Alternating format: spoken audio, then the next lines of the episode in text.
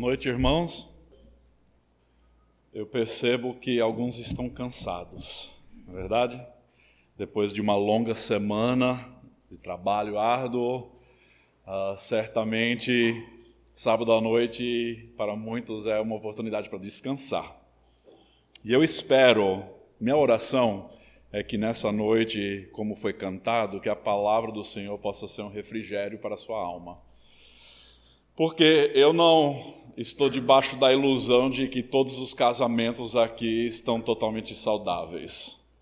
Uh, eu creio que aqui em nosso meio há casamentos que estão passando por apuros. Eu creio que outros casamentos estão experimentando certas dificuldades por causa da estação da vida por quais o casal está passando. Mas eu tenho uma boa notícia. Não importa a condição em que você se encontre nessa noite, Deus é maior. Ele é todo poderoso para restaurar seu casamento, para fornecer vida ao seu casamento, para ajudar o seu casamento a sobreviver. E é justamente esse tema ou esse título que foi me passado para abordar hoje à noite, esse assunto, que é, é como fazer o casamento sobreviver, ou a sobrevivência do casamento ah, na sociedade contemporânea. Pode dar o início aí, alguém, a, a apresentação aqui, os slides, por favor? a sobrevivência do casamento na sociedade contemporânea. Enquanto aparece aí, deixa eu começar com um conto de fadas. Vocês conhecem o conto de fadas? Uma princesa linda caminha pela floresta e encontra um sapo. Ela beija o sapo. Ele vira um príncipe. Eles se casam e vivem juntos felizes para sempre. Outra versão dessa história, desse conto de fadas, poderia ser assim: Uma princesa linda caminha pela floresta, encontra um sapo. Ela beija o sapo e ela vira um sapo.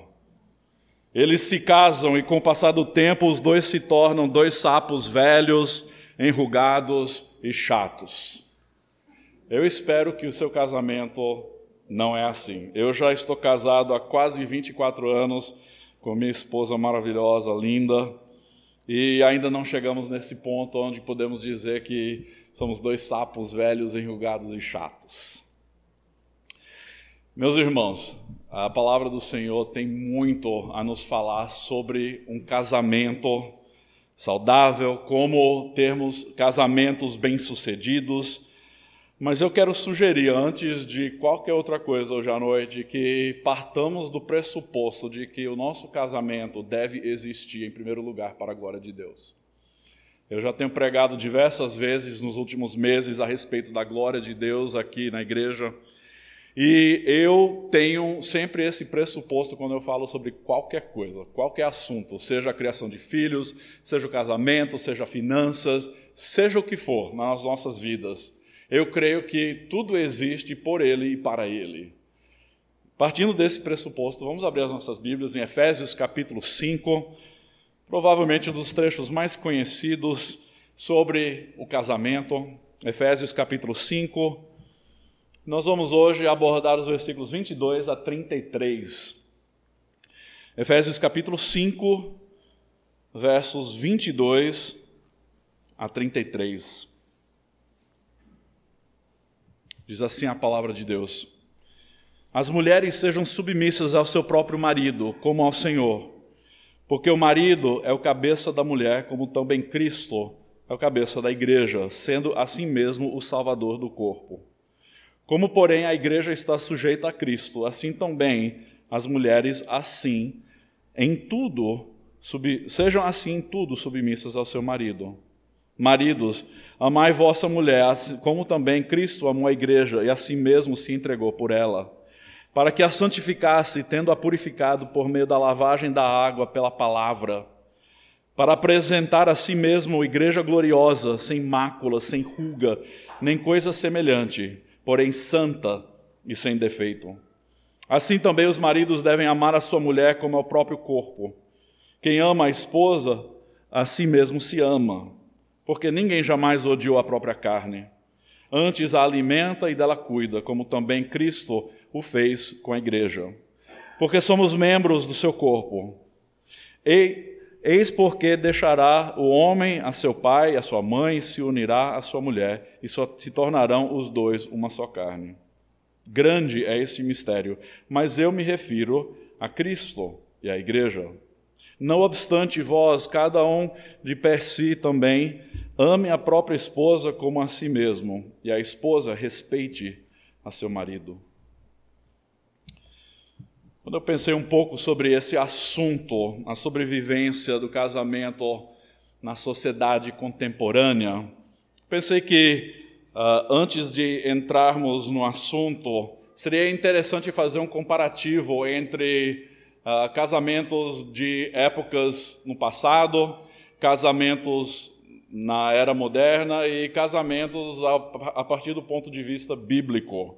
Então eu fiz aqui uma tabela com três colunas e várias categorias que eu queria que nós olhássemos rapidamente, só dar, uma pincelada por cima para para ver as diferenças entre o casamento tradicional, o casamento bíblico e o casamento moderno. Então pode, eu acho que eu estou com Vamos ver se vai avançar daqui, senão vão ter que me ajudar.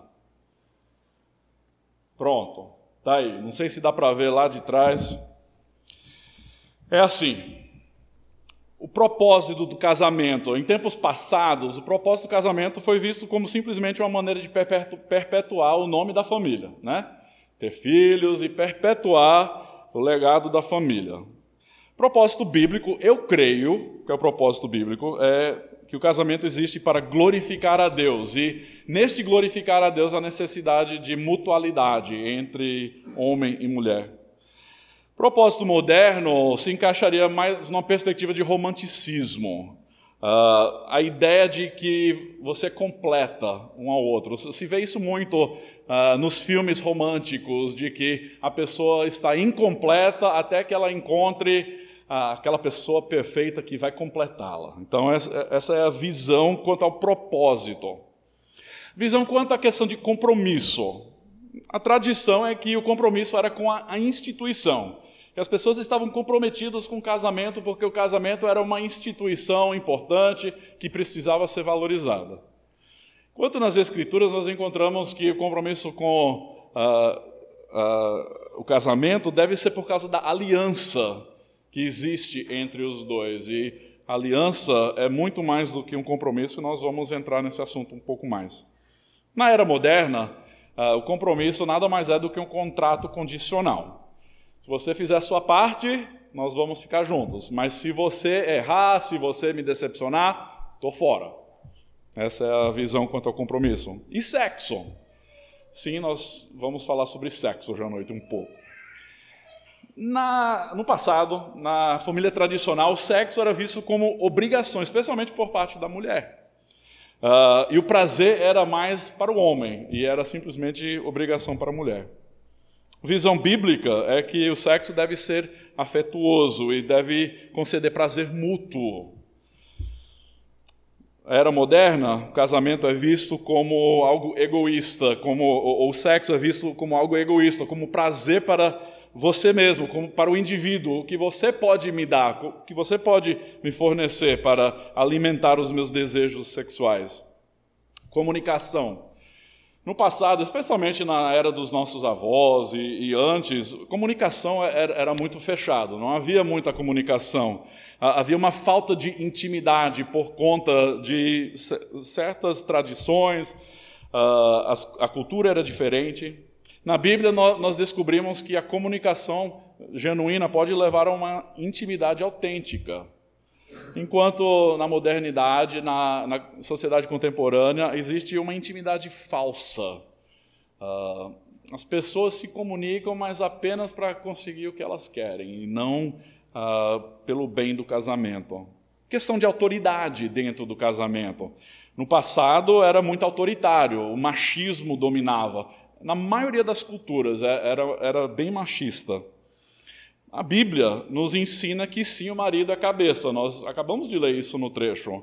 Uh, mas precisamos entender melhor essa questão de papéis bíblicos uh, para entender que isso não tem nada a ver com superioridade, não tem nada a ver com uh, valor, não tem nada a ver com importância, mas tem tudo a ver com simplesmente uma distinção entre papel. na era moderna, os papéis não são definidos. Em muitos casos, as mulheres que dirigem uh, o lar, uh, em outros casos, nenhum dos dois, e é, é muito caótico, não há uh, papéis definidos.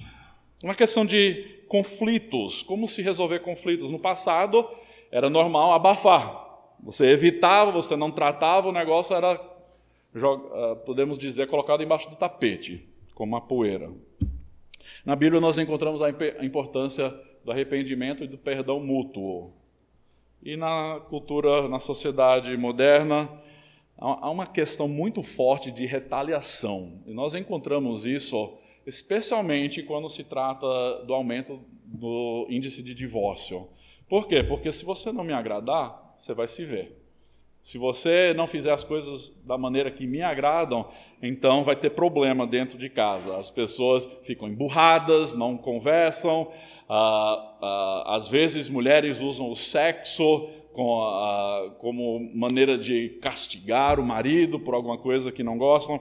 Enfim, eis aí uma, um contraste entre diversas perspectivas quanto ao casamento. Eu quero também falar um pouco sobre efeitos negativos da cultura ou da sociedade contemporânea no casamento. Alguns efeitos negativos e muitas, muitos desses efeitos se manifestam até dentro do casamento cristão. Muitos casamentos cristãos. Primeiro, o casamento é visto como contrato condicional e não como uma aliança incondicional. Uh, é muito normal isso nos dias atuais. Como falei, o índice do divórcio tem aumentado cada vez mais Uh, está entre 40% e 50% dos casamentos atuais que acabam no divórcio, dependendo da pesquisa que você lê. Mas o fato é que as pessoas não veem o casamento como uma aliança incondicional. Uh, o divórcio acaba sendo uma prática fácil quando o casamento passa por dificuldades. Uh, eu li uma, uma historinha engraçada eu vou compartilhar. O marido, o homem, estava na beira da morte, estava no leito do hospital, estava entrando e saindo de coma, acordava por alguns períodos e isso passou assim durante algumas semanas. E a esposa ficava ali do lado do marido todos os dias e uh, um momento ele acordou e chamou ela para perto e sussurrando baixinho, com os olhos cheios de lágrimas, ele olhou para sua esposa e disse: "Querida, ah, você tem ficado do meu lado nos momentos ruins. Você esteve do meu lado quando eu fui demitido do meu trabalho. Você esteve do meu lado quando meu eh, negócio faliu. Você esteve do meu lado quando eu fui assaltado. Você esteve do meu lado uh, quando eu fiquei doente. Você esteve do meu lado quando perdemos a nossa casa. Você ficou do meu lado quando levei aquele tiro do bandido. Todos os momentos difíceis você esteve do meu lado. E a esposa, com lágrimas nos seus olhos, falou: É verdade. Aí ele disse: Mas você sabe o que, querida?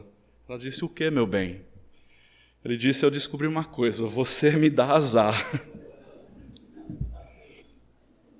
Casamento é um contrato condicional. Quando as coisas andam bem, nós nos alegramos. E isso aparece muitas vezes até dentro do casamento cristão. As pessoas procuram uma saída uh, daquilo que Deus estabeleceu como algo sem saídas. É, compartilhar um pouco hoje à noite sobre o meu casamento, o nosso casamento. Ah, eu e minha esposa, depois de 24 anos de casados, nós temos uma confiança tão plena na firmeza da nossa aliança, que às vezes isso até nos leva a falar ou agir de formas que não são melhores. Deixa eu dar um exemplo. Eu sei que a minha esposa jamais vai me deixar. Então, às vezes, eu sou ríspido com ela, porque eu sei que isso não vai dar em nada, e às vezes eu não avalio o quão importantes são as minhas palavras na maneira como eu trato ela, mas eu digo isso para dizer que a nossa aliança é algo tão firme que eu nunca passei um sequer segundo pensando se ela iria me deixar por algum motivo ou outro. Desde o momento em que nós nos casamos, eu nunca tive essa preocupação. Para vocês dizem, ah, mas tudo bem, a sua realidade não é a minha, você não é casado com a minha esposa ou com o meu marido, é, a realidade é outra. Meus irmãos, eu digo o seguinte: nós somos imperfeitos, todos nós. Eu, essa mesma semana, tive que pedir perdão da minha esposa por diversas coisas que eu falei. Não se passa, provavelmente, um dia em que eu não erro no casamento. Mas nós precisamos entender que a aliança é algo duradouro, é algo que não se pode ser quebrado, é algo que deve uh, causar uma plena confiança. Quer que vocês passem por dificuldades, quer que vocês passem por momentos de conflitos, que vocês tenham uma certeza plena de que jamais você ou ela cairiam fora do casamento. Gente, isso é eu não sei nem como descrever isso. Isso dá um conforto tão grande dentro da família, de saber mutuamente que nós temos uma aliança incondicional. Segundo efeito negativo uh, da cultura contemporânea no casamento: casamentos são construídos nos sentimentos e não no compromisso. Casamentos são construídos nos sentimentos e não no compromisso. Muitos se casam com aqueles sentimentos de, de euforia, aquela paixão profunda, aquele desejo ardente dentro do peito, um pelo outro. E eu digo para vocês que eu me lembro perfeitamente quando uh, eu olhava para minha esposa quando eu era adolescente e eu passava até mal de tanto ânimo em vê-la e linda e de passar tempo com ela eu não sinto as mesmas coisas como eu sentia. O que eu sinto hoje é muito melhor. Mas muitos se casam baseado apenas nos sentimentos, e quando os sentimentos se vão com o passar do tempo, casamento também se vai, como se o amor fosse sentimento. Então, os casamentos são construídos nos sentimentos e não num compromisso verdadeiro. Uma menina de 5 anos de idade relatou à sua mãe o conto de fadas de Branca de Neve. Ela aprendeu essa historinha na escola. E ela disse: Mamãe, o príncipe encantado beijou a Branca de Neve, ela acordou daquele sono profundo. Ela concluiu a história dizendo: Aí você sabe o que aconteceu depois, mamãe? E a mãe respondeu: Sim, eles viveram felizes para sempre. Não, mamãe, respondeu a menina, eles se casaram. Meus irmãos, não precisa ser uma coisa ou outra. Você pode viver feliz para sempre, mas o seu casamento não deve estar baseado nos sentimentos, porque os nossos sentimentos são falhos, nossas emoções são como uma montanha russa, às vezes lá em cima, às vezes lá embaixo. Mas a constância de um casamento onde há compromisso mútuo uh, dá uma estabilidade maravilhosa ao casamento. Número 3, o casamento é visto como uma parceria 50-50. O que é que eu quero dizer com isso? Muitos se casam pensando, eu dou 50% e você dá 50%, né? Mas eu quero sugerir que é mais como você dá 100% e ela dá 100%. Porque se você apenas der 50% de si ao casamento, o casamento vai falhar. Você precisa se entregar por completo, 100%, todos os dias, sem exceção. Isso é uma perspectiva também falha da cultura moderna. Número 4. Vamos ver se vai avançar. Pronto, a felicidade dos filhos é dado prioridade acima da saúde do casamento. Meus irmãos, a gente podia passar a noite inteira só nesse assunto aqui. Porque eu vejo isso muito, até dentro da igreja, e é preocupante. Quando os filhos ah, se tornam a prioridade do lar e não o casamento. Eu quero dizer uma coisa, ouçam bem. Na família, o casamento é o relacionamento su supremo, digamos, ah, depois do nosso relacionamento com Deus, óbvio. Mas o casamento que tem prioridade dentro da família tem que ser o casamento. Por quê? Porque se você colocar prioridade na felicidade dos seus filhos, no seu relacionamento com seus filhos, chega uma hora quando seus filhos crescem, eles vão embora, você fica lá com seu marido, com sua esposa, seus filhos não estão mais em casa, e aí? Como é que vai ser os últimos 30, 40, 50 anos do seu casamento? Prioridade tem que estar no casamento. O, o, casamento foi o primeiro relacionamento humano criado por Deus, então é uma instituição valorizada por Deus e toma prioridade acima ah, do relacionamento com os filhos. Número 5. Casais mandam mais mensagens pelo WhatsApp do que conversam face a face. Meus irmãos, não façam isso. Claro que se você estiver no trabalho, você estiver fora de casa, é fácil hoje em dia mandar aquela mensagenzinha, mas quando vocês estão juntos, se comuniquem-se, conversem um com o outro. O marido tem mais dificuldade do que a mulher, isso é normal. Mas homens, isso não é desculpa. Você precisa se abrir, você precisa uh, conversar, vocês precisam falar um com o outro face a face. Número 6. Muitos terceirizam o sexo. O que eu quero dizer com isso? Pornografia, masturbação, novelas, literatura erótica. Meus irmãos, o sexo jamais deve ser terceirizado, mas é muito comum nos dias atuais, especialmente uh, por, por causa da, da internet, da pornografia que há em filmes. Uh, há esse conceito de que é saudável introduzir outros elementos para a sua vida sexual como cônjuge. Isso não tem parte na, no casamento cristão. Uh, recentemente, nos últimos dois, três anos, no cinema tem aparecido eh, eh, esses filmes 50 Tons de Cinza e outras coisas. Eu tenho ouvi, uh, uh, ouvido falar até de cristãos, mulheres que têm ido a, a, esses filmes pensando que tem algum elemento de romanticismo que pode ser acrescentado ao casamento jamais deve acontecer. E homens, evitem a pornografia. Se você tem um problema de pornografia, procure um conselheiro, procure alguém que, com quem você possa uh, conversar, procurar o arrependimento e restaurar esse aspecto do seu casamento. Por quê? Porque isso danifica uh, o seu casamento, uh, é, é, um adultério uh, da mente. Jesus mesmo falou em Mateus capítulo 5 que se você olhar com uma mulher com desejo, é a mesma coisa aos olhos de Deus, é um adultério. Então a pornografia não tem lugar no casamento cristão.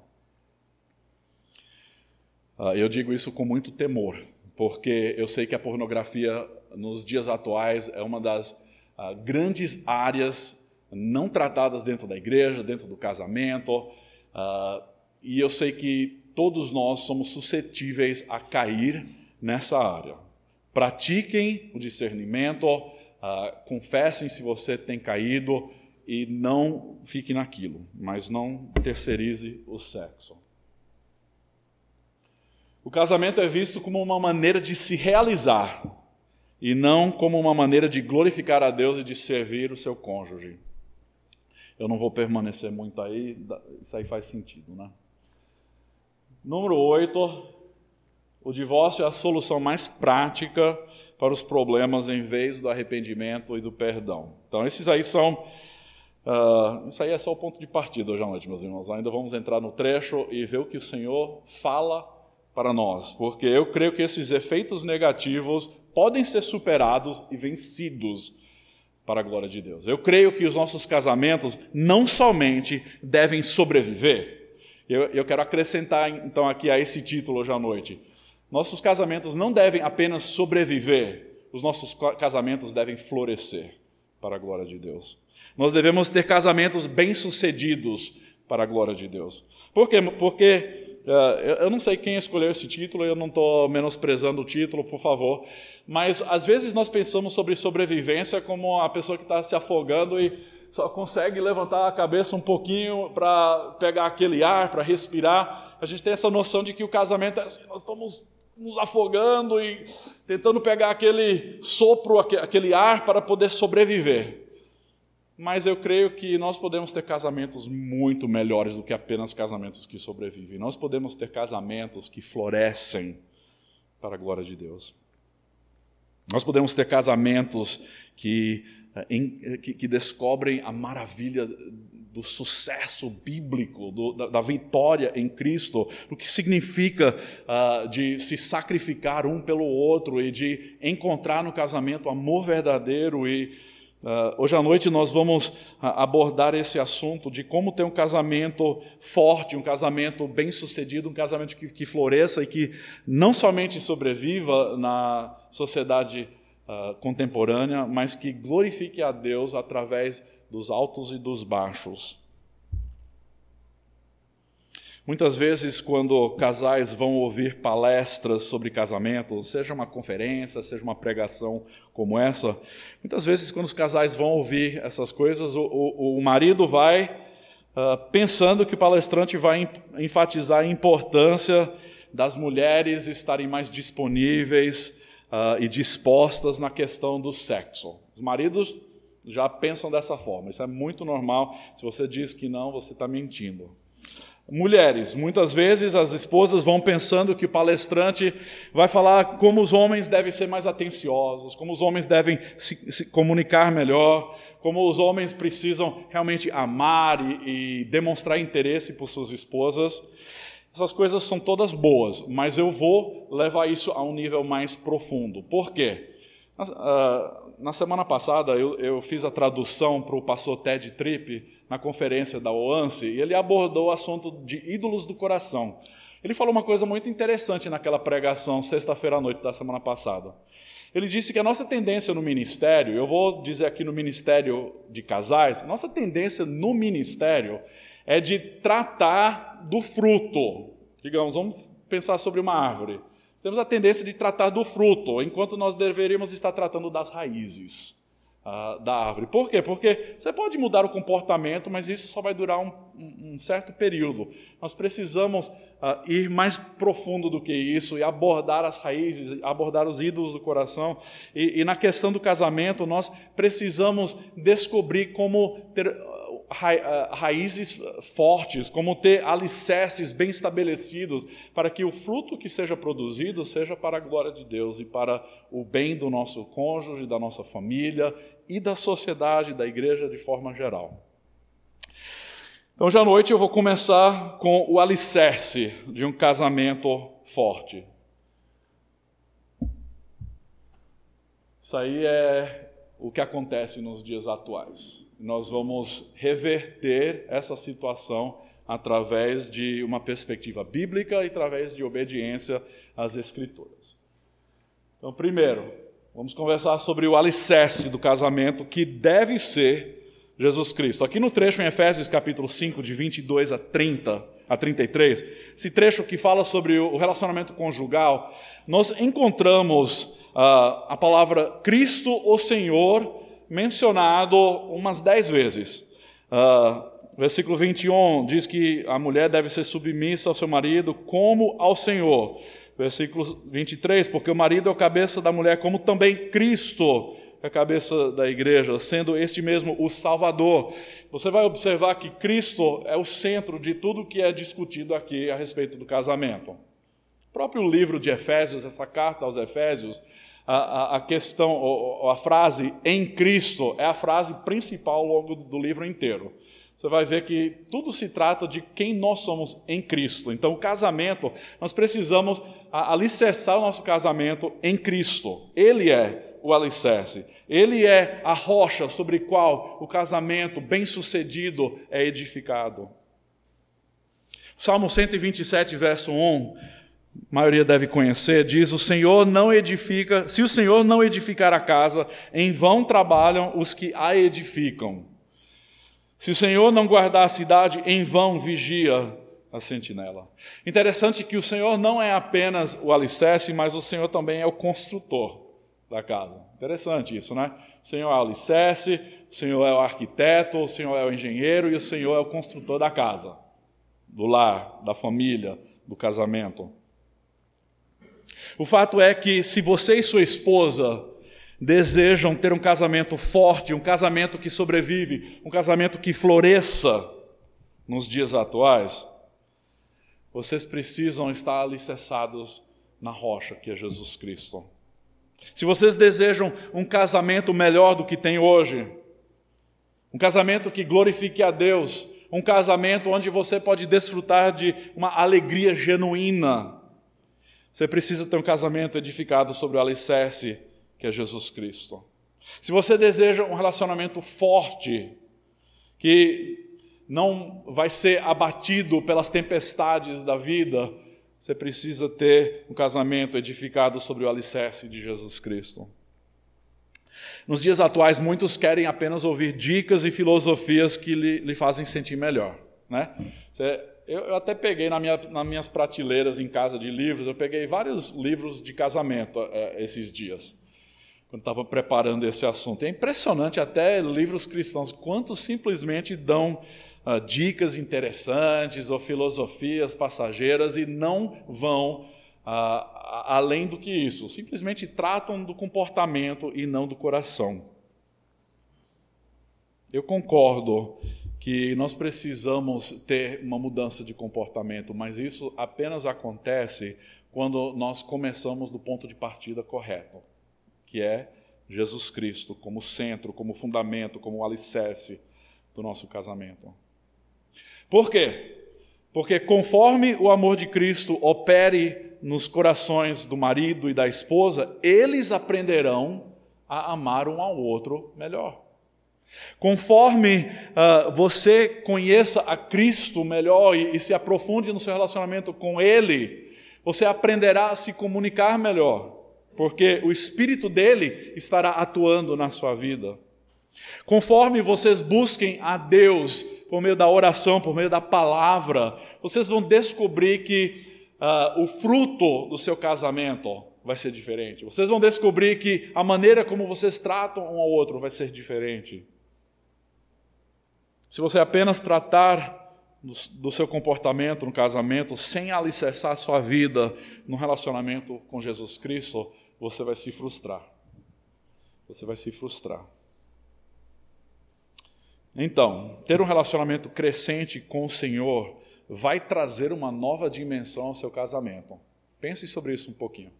Vocês querem eh, chegar num patamar mais alto no seu casamento? Eu espero que você de deseja isso. Você deseja melhorar a sua comunicação? Você de deseja melhorar a maneira como vocês se tratam mutuamente? Você deseja um casamento melhor? Eu, eu acho que todos aqui, sem exceção, diriam que sim. Se não, você tem outro problema que a gente poderia tratar depois. Mas se você conhece a Cristo, se você deseja glorificar Deus com a sua vida, você deseja um casamento melhor. A única maneira como isso é possível é de você ter um relacionamento crescente com o Senhor Jesus Cristo. Quando eu faço aconselhamento uh, prenupcial, eu e minha esposa, nós fazemos, já fizemos com muitos casais, uh, nós sempre abordamos uh, essa ilustração do triângulo. Com certeza vocês já viram essa ilustração do triângulo. Então, se já viram, por favor, paciência comigo, eu vou compartilhar com aqueles que nunca viram. É assim. O casamento é assim: Deus, marido e mulher. Então, quando vocês se casam, há uma certa distância entre o marido e a mulher. E vocês desejam intimidade, vocês desejam se conhecer melhor, vocês desejam crescer mais próximo um do outro ao longo do tempo. Mas isso somente vai acontecer quando vocês estão crescendo no seu relacionamento com Deus. Quer dizer, o mais que vocês se aproximam de Deus, o mais que vocês também vão se aproximar um do outro. O contrário também é a verdade. Pensem sobre a questão de uma esposa que cresce em seu relacionamento com Deus, mas o homem não. O homem vai para trás às vezes. A, a, a distância aumenta entre marido e esposa. Então nós precisamos reconhecer que o nosso relacionamento com Jesus Cristo, com Deus, uh, é fundamental. Que à medida que nós crescemos em nosso relacionamento pessoal com Cristo, o nosso casamento também crescerá uh, e nós experimentaremos uh, coisas que nunca experimentamos antes. Então, você pensa, ah, eu, eu quero que meu marido seja um marido melhor. Sabe o que você precisa fazer, mulher? Esposa, você precisa conhecer mais a Cristo, você precisa ler mais a palavra, você precisa orar mais. E, e, homens, se você quer conhecer a sua mulher melhor, você quer que ela lhe ame mais, lhe respeite mais, você precisa conhecer mais a Cristo, você precisa se aprofundar na palavra, você precisa buscar a Deus profundamente, intensamente. E quando isso acontece, quando ambos estão crescendo nesse sentido, ah, no seu relacionamento com Deus, os dois vão experimentar. Ah, uma nova dimensão no seu casamento. Vocês vão conseguir chegar num ponto, como eu e a minha esposa experimentamos, um ponto onde há uma confiança plena um no outro. Onde você pode falar qualquer coisa, abrir o seu coração, você sabe que você não vai ser julgado, você não vai ser rejeitado, você vai ser amado. Então, isso é o que acontece quando Cristo é o alicerce e quando o relacionamento com Ele se torna prioridade. Como eu já comentei, uh, mais do que 40% dos casamentos atuais acabam num divórcio. Muitos por causa de dificuldades financeiras, uh, adultério, falta de paixão, brigas e outras coisas. Nem mesmo casamentos cristãos são isentos desses ataques do inimigo. Entretanto, um casamento que está alicerçado na rocha de Jesus Cristo pode encarar qualquer tempestade. Isso eu garanto. Seu casamento pode ser bem-sucedido e pode durar até que a morte o separe. Isso eu tenho plena certeza. Mas aqueles esses, esses casamentos jamais podem alcançar propósitos espirituais e uh, desfrutar de um casamento perfeito da visão de Deus se Jesus Cristo não estiver no centro, se não houvesse compromisso com o relacionamento com Deus e com Ele no alicerce.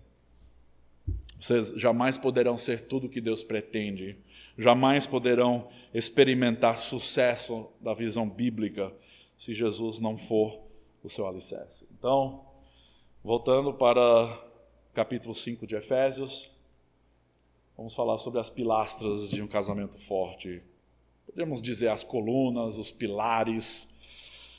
Vamos pensando sobre uma construção, uma edificação. Jesus Cristo é o alicerce. Quais são as pilastras de um casamento forte? Eu, aqui nesse trecho, eu encontrei diversos, diversas pilastras essenciais que sustentam um casamento forte, um casamento edificado sobre a rocha de Jesus Cristo. Primeiro, isso aqui é óbvio, meus irmãos, não preciso nem falar, é óbvio, mas vamos falar mesmo assim. Amor. É, na minha juventude tinha uma banda chamada Roupa Nova. Eu acho que ainda existe essa banda, né? E tinha uma musiquinha que Roupa Nova cantava que dizia assim: Amor é tudo que eu tenho para dar. Desculpa, eu estou entregando a minha idade, eu sei, e também as músicas que eu ouvia. Mas, meus irmãos, o amor é fundamental. O amor é tudo que nós temos para dar. Nós temos que entregar a nós, a nós mesmos um pelo outro. E aqui, nesse trecho, nós encontramos uh, o chamado para o marido amar a sua esposa como Cristo amou a igreja e entregou-se a si mesmo por ela. O amor sacrificial. Então, quando falamos do amor, nós não estamos falando do amor como o mundo diz, como o mundo vê, como nós encontramos nos cinemas. Deixa eu compartilhar um pouquinho sobre a perspectiva de crianças quanto ao amor e quanto ao casamento. Crianças. Um menino, Martin, de 10 anos, foi perguntado o que é que casais fazem no primeiro encontro. Ele disse: Bom, no primeiro encontro ele, eles só mentem um para o outro. E isso os ajuda a se interessar pelo outro, e ali, aí pode haver um segundo encontro. Então, a mentira, né? a visão de um menino de 10 anos. Você tem que mentir para conseguir segundo encontro. Pamela, de 7 anos, foi perguntada: quando é que um rapaz e uma moça podem se beijar? Ela respondeu: quando eles forem ricos. Não sei porquê. Kelly, de nove anos, disse: nunca deve se beijar em público. Senão você vai passar vergonha se alguém lhe ver.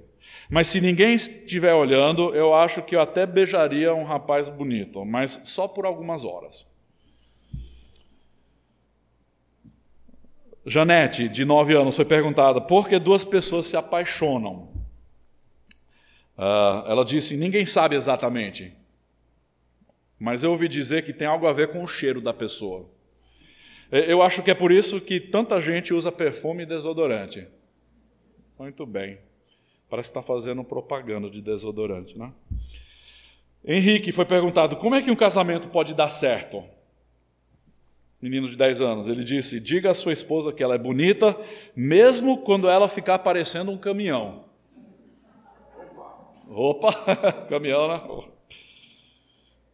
Alan, de 10 anos, respondeu: Como é que uma esposa pode. Uh, como é que um casamento pode dar certo? Ele disse: Você tem que achar alguém que gosta das mesmas coisas que você. Tipo, se você gosta de esportes, ela também deve gostar de esportes. E, e quando você estiver assistindo um jogo, ela deve ficar trazendo salgadinhos para você ficar comendo. A visão dele é meio egoísta, né? O casamento que dá certo. Quais são as qualidades de um bom cônjuge? Ava, de oito anos, respondeu: um, um dos dois deve saber como preencher um cheque. Mesmo que os dois tiverem um monte de amor, ainda vai ter muitas contas. Isso é verdade. É, como fazer o amor durar? Tomé, de sete anos, respondeu: deve passar o tempo amando em vez de ir ao trabalho. Ah, se fosse tão simples assim, né? Ficar em casa só se amando.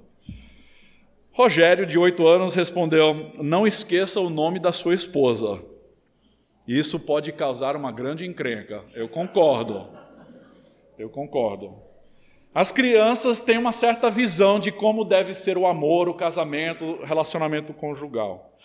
Mas o amor bíblico é muito mais profundo do que isso, é muito melhor, muito mais profundo do que nós encontramos nos cinemas, nos livros, na cultura moderna. O amor que nós vemos em boa parte dos livros e do, dos filmes dos dias atuais se trata apenas de luxúria e desejos físicos, e não de um amor verdadeiro. O amor descrito aqui em Efésios 5 que o homem deve demonstrar à sua esposa vai muito além da atração física e da expressão sexual. O amor sacrificial do marido pela esposa tem como exemplo Jesus Cristo. Meus irmãos, isso aí é, é o exemplo perfeito. Então, se você pensa, mulher, que a sua responsabilidade no casamento é mais difícil do que a responsabilidade do homem? Eu digo que não. Sabe por quê? Porque o exemplo que é dado para o homem é Jesus Cristo, o único perfeito que já existiu.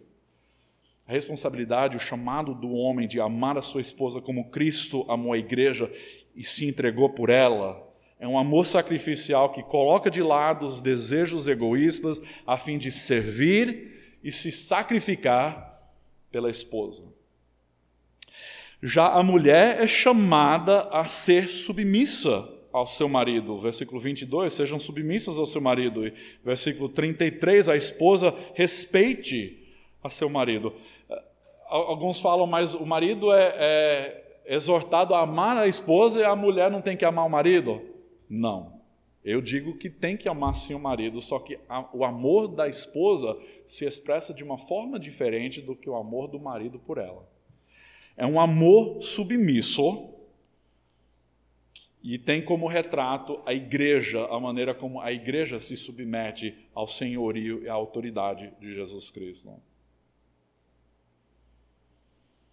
Nos dias em que vivemos, as pessoas ouvem isso e pensam, puxa, como isso é antiquado, né?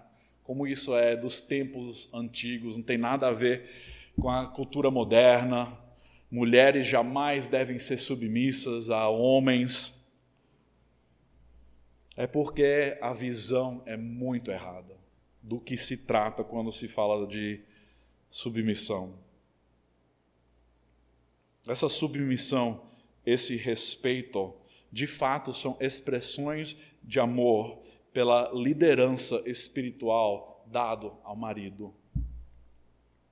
Se trata de diferença de papel e não de valor. Significa uma diferença de simplesmente função dentro do casamento e não uma diferença em termos de hierarquia, como se o marido pudesse dominar a esposa e controlar a esposa.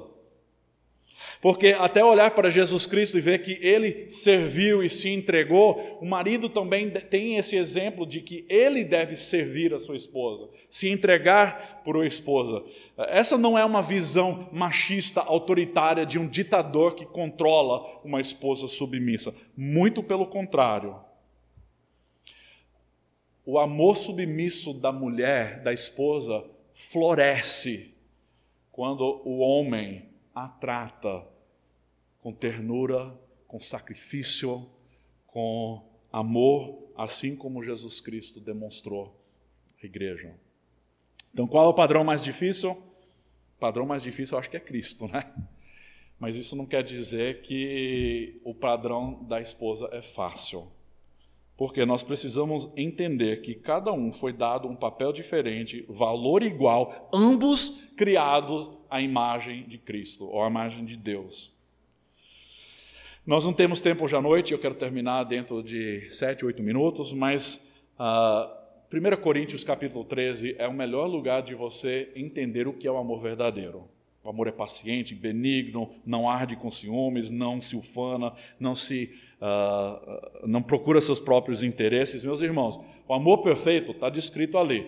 Você, marido, quer saber como amar sua esposa? Vai para 1 Coríntios capítulo 13 e comece a pôr em prática aquelas coisas. Esposas, mesma coisa. É... Vamos lá. Lealdade. É, segundo, a segunda pilastra. Efésios 5,31 fala do homem deixar pai e mãe, pai e mãe e se une à sua esposa e se tornam uma só carne. Uh, foi isso que Deus esperou do primeiro casal, Adão e Eva, e é também o que Ele espera de nós, de abrir mão dos outros relacionamentos significantes em nossas vidas e colocar como prioridade o relacionamento conjugal. Quando um homem e uma mulher se unem em matrimônio, há uma mudança fundamental uh, nos relacionamentos com os outros, especialmente no nosso relacionamento com mãe e pai. Há uma mudança fundamental. Por quê? Porque o relacionamento principal que deve ser colocado como prioridade agora não é mais o relacionamento com mãe e pai, é o relacionamento com esposa e com marido.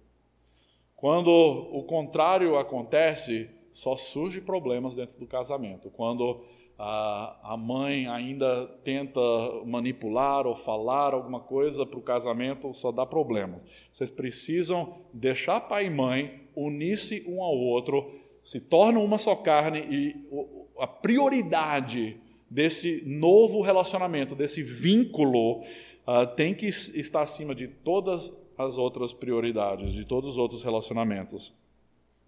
Isso não quer dizer que você vai deixar de, am de amar os seus pais, não quer dizer que você vai deixar de respeitar, mas quer dizer que há uma mudança fundamental na maneira como vocês se relacionam. É, ainda é possível ter um relacionamento bom com os pais. Filhos, nós que somos filhos, nós precisamos deixar pai e mãe, mas o pai e a mãe também precisam deixar os seus filhos. Se você tem filhos casados, pai ou mãe, você precisa tirar as suas mãos de controle do casamento dos seus filhos e deixar eles uh, desenvolver o casamento de acordo com a visão de Deus. Essa palavra que o homem deixará pai e mãe depois se unirá, essa palavra se unir, uh, na verdade significa estar colado, é, é, é um vínculo Uh, eu, eu, penso sobre aquela cola Super Bond, né, que é, é uma cola que é muito forte, que você cola duas coisas, até às vezes os seus dedos ficam colados e é difícil separar aquilo. Só que mais ainda, é a ideia de duas coisas que se ligam que jamais podem ser separados. Se trata de um vínculo forte, é isso que acontece.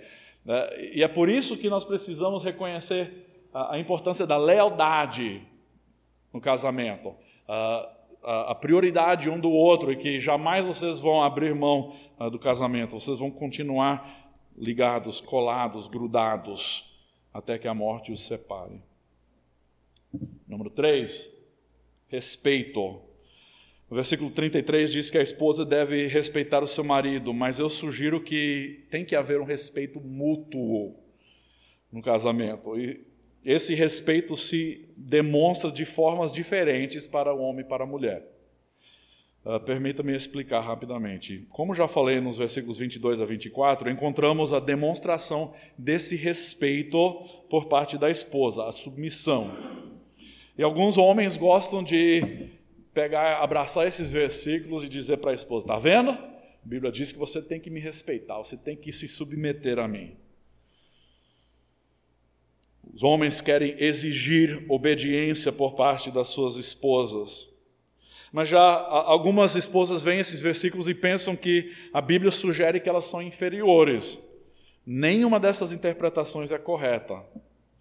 Deus não estabelece o homem como ditador do lar, nem ele está colocando a mulher numa posição de inferioridade. A palavra submissão significa estar debaixo de uma liderança. Simplesmente isso estar debaixo de uma liderança estabelecida por Deus. Então, a esposa piedosa, ela reconhece essa ordem estabelecida por Deus. Você pode voltar até a criação do mundo, que foi assim desde o início. Isso não é resultado do pecado, meus irmãos. A, a ordem da criação é a autoridade dada ao marido, ao homem, e à mulher como esposa se submetendo a ele. Mas tenham cuidado tem muitas igrejas onde há a percepção de que as mulheres têm que estar submissas a todos os homens. Isso não é verdade. Mulheres, vocês se submetem a seu marido e a Cristo, não a outros homens, em hipótese alguma.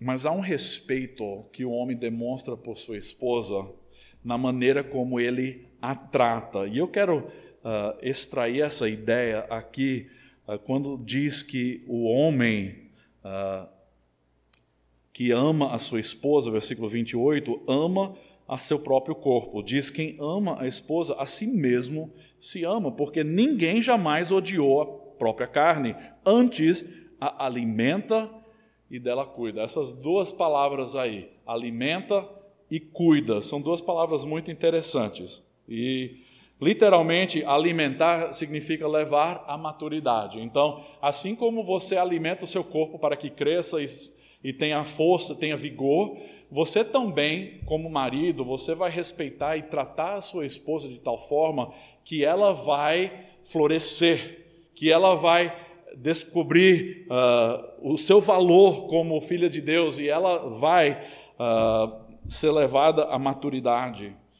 A segunda palavra uh, dela cuida, assim como nós cuidamos do nosso corpo, nós também temos que cuidar da nossa esposa. Isso, isso é uma demonstração de respeito, uh, de você entender que sua esposa é valiosa e que você precisa cuidar dela. Uh, Pedro fala que nós devemos cuidar das nossas esposas como a parte mais frágil, tratando ela com dignidade.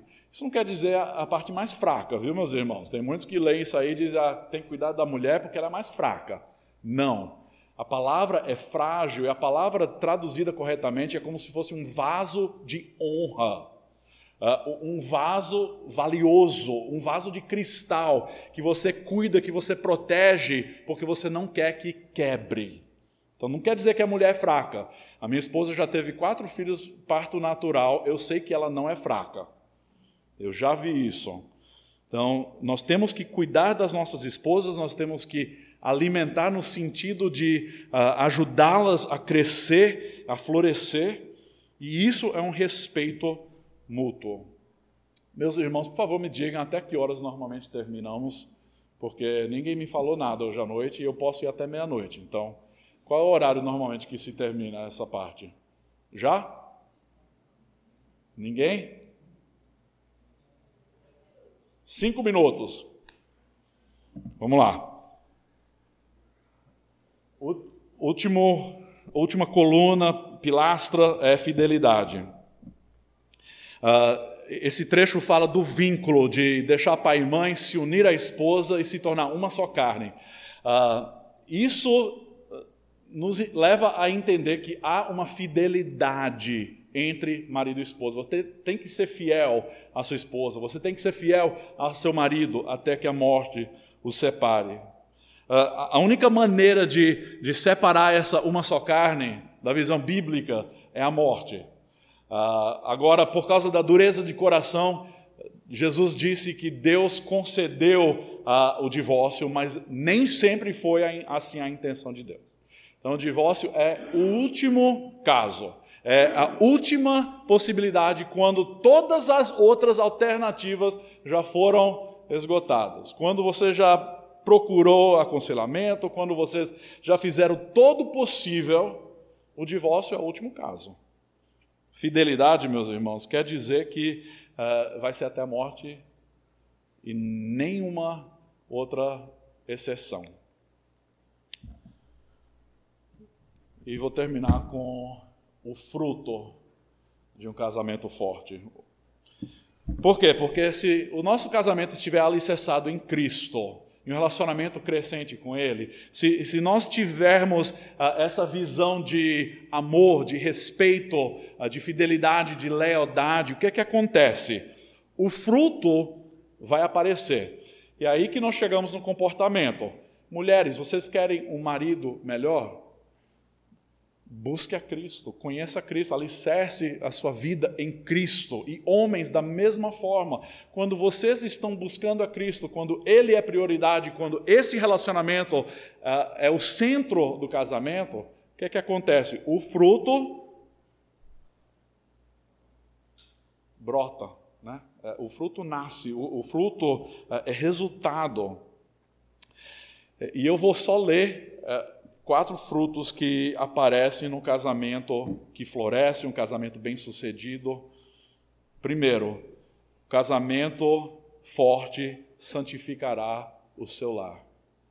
A, a sua família toda será abençoada por um casamento forte, alicerçado em Cristo e construído com essas pilastras que eu, que eu mencionei. Um casamento forte glorifica ao Salvador. Uh, um dos frutos é que Deus recebe a glória. Uh, por quê? Porque quando você segue o padrão de Deus, quando você obedece a Deus naquilo que Ele coloca à sua frente, Ele é glorificado. Número três, um casamento forte é um testemunho para um mundo perdido.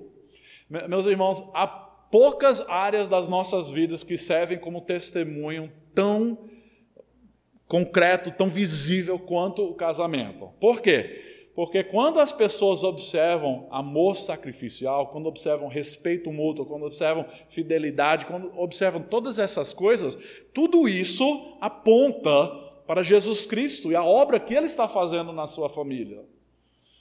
Ah, esse retrato ah, do casamento ser como Cristo e a igreja, como ele se entregou por ela, como ele se ofereceu em sacrifício por ela, é, é uma maneira tão poderosa de você falar para o mundo: meu casamento é diferente por causa de Cristo, é porque Ele me amou, é porque Ele se sacrificou por mim. Então, é, é uma maneira de você apontar. Então, seu casamento pode ser um testemunho para o mundo perdido. E quarto fruto é que o casamento forte deixa um legado para a próxima geração. Meus irmãos, todas as coisas ruins que podem estar no seu casamento e outros casamentos, todas essas coisas podem ser quebradas pelo arrependimento e pela obediência à palavra de Deus. Todas essas coisas podem ser quebradas e você pode uh, preparar um legado, você pode deixar um legado diferente do que foi deixado para você. Porque certamente você pode olhar para os seus pais e dizer, puxa, como eles erraram aqui e ali. Mas pode ser diferente para você. Na maneira como você. Por quê? Porque, homens, a maneira como você trata a sua esposa, provavelmente vai ser a maneira como seu filho vai tratar a esposa dele. Mulheres, a maneira como você ama e trata o seu marido vai ser a maneira, provavelmente, como a sua filha vai tratar o marido dela. E também o, o, o, oposto é verdade. Homens, a maneira como você trata a sua esposa, a sua filha vai crescer pensando que é assim que a mulher deve ser tratada. Então, homem, se você maltrata a sua esposa, se você xinga, se você não a ama com amor sacrificial, sua filha vai crescer dentro de casa pensando que é assim que as mulheres devem ser tratadas. Rapazes, os filhos, mulheres, ah, vocês precisam reconhecer que os seus filhos estão observando a maneira como você trata o seu marido. Se você o menospreza e não o respeita, ele vai crescer ah, sendo um homem fraco e não vai saber como liderar a sua casa de acordo com os princípios bíblicos. Então, isso aí, meu irmão, encerra tudo que eu tenho para falar hoje à noite. É muita coisa, nós poderíamos desenvolver cada um desses assuntos, mas eu, eu quero partir do pressuposto de que Deus tem uma visão perfeita e que isso traz glória ao seu nome. E quando nós buscamos o padrão de Deus para o casamento, o fruto uh, será natural. Então, em vez de você tentar ficar forçando uma mudança de comunicação, uma mudança de como você trata um ou outro, volta para as raízes. E, e em primeiro lugar, Tenha como alicerce o Senhor Jesus Cristo, a Sua palavra, esse relacionamento tem que ser prioridade. Só colocar, entre aspas, não é só colocar aqui um parêntese. Essa questão do relacionamento com Jesus Cristo tem que estar presente no lar, não somente você como indivíduo, mas você como casa. Homens, vocês têm uma responsabilidade tremenda de liderar a sua família espiritualmente. Quer dizer o quê? Quer dizer que, como família, e se Deus quiser, eu vou ter outras oportunidades de falar sobre isso, especialmente sobre a criação de filhos e a família. Mas, homens, vocês têm a responsabilidade de, de colocar a prioridade no ensino da palavra, na meditação na palavra, na oração uh, dentro de casa, o culto doméstico, meus irmãos, tudo isso é importantíssimo para que a família floresça, para que o seu casamento não somente sobreviva, mas que venha a florescer para a glória de Deus. Oremos. Amado Deus e Pai, obrigado porque o Senhor é um Deus perfeito, o Senhor nos amou com amor perfeito e nós confessamos que até dentro dos nossos casamentos nós erramos tanto, ó Pai. Nós somos pessoas quebradas, pessoas fracas, pessoas falhas, pessoas pecadoras. Pai, eu confesso que eu sou pecador e que eu, eu preciso da tua graça. Mas ao mesmo tempo nós temos um exemplo perfeito no relacionamento entre Jesus Cristo e a igreja. E Pai, que isso possa uh, resultar em casamentos bem-sucedidos, casamentos que floresçam para a tua honra e a tua glória. Pai, nos fortaleça, que o teu Santo Espírito esteja presente em nossas casas, que como maridos possamos amar as nossas esposas melhor, e como esposas eh, que, que, que elas possam uh, se submeter e respeitar os seus maridos, assim como a igreja se submete a Cristo. E Pai, ao fazer isso, alicerçado em Jesus Cristo, que possamos servir como exemplo para um mundo, para os nossos filhos que tanto precisa de algo diferente. Pai, renove as nossas casas, os nossos lares, os nossos casamentos, para a tua honra e a tua glória. Em nome de Jesus. Amém. Muito obrigado.